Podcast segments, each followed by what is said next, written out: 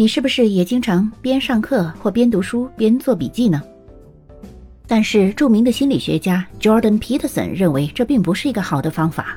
他认为你应该先听课后记笔记，或者先读书后记笔记。Listen to the lecture and then take notes afterwards, or you should read the book and then take notes afterwards.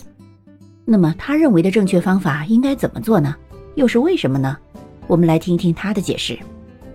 他是这么说的：Listen to the lecture and then you can take notes afterwards. 你在课上认真听，课下才补充笔记。Because what that does is force you to practice remembering。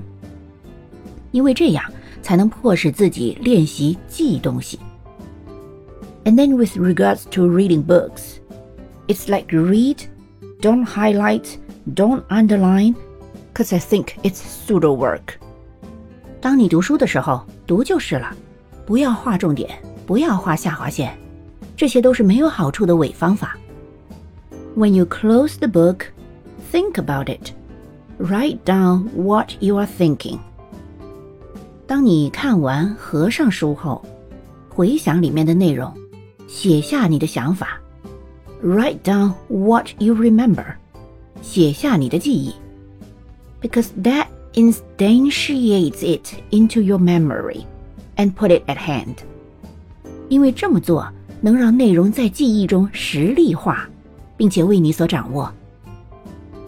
You know, when I read and I think, well, that's an interesting idea. And then how does it relate to all these other ideas that I know? 当我读它的时候，我会这么思考：这个观点不错，它和别的观点怎么联系的？Like what is the significance for the idea? 这个点是在说什么？And do I believe it? And how might I criticize it? 他说的对吗？我会如何评价他 ？So it's kind of like I'm attaching little memory hooks to it in five different ways, and then I've got it. 所以这个过程就像是我用记忆的钩子把内容联系起来，用五种不同的思维方式。然后我就掌握了。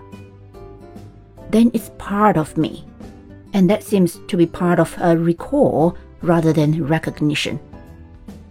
然后呢，我就能把它内化成我自己的知识。 这有点类似回忆，而不是识别。And recall is the spontaneous act of remembering something complex. 而回忆是人类记住复杂事物的自发行为。你学会了吗？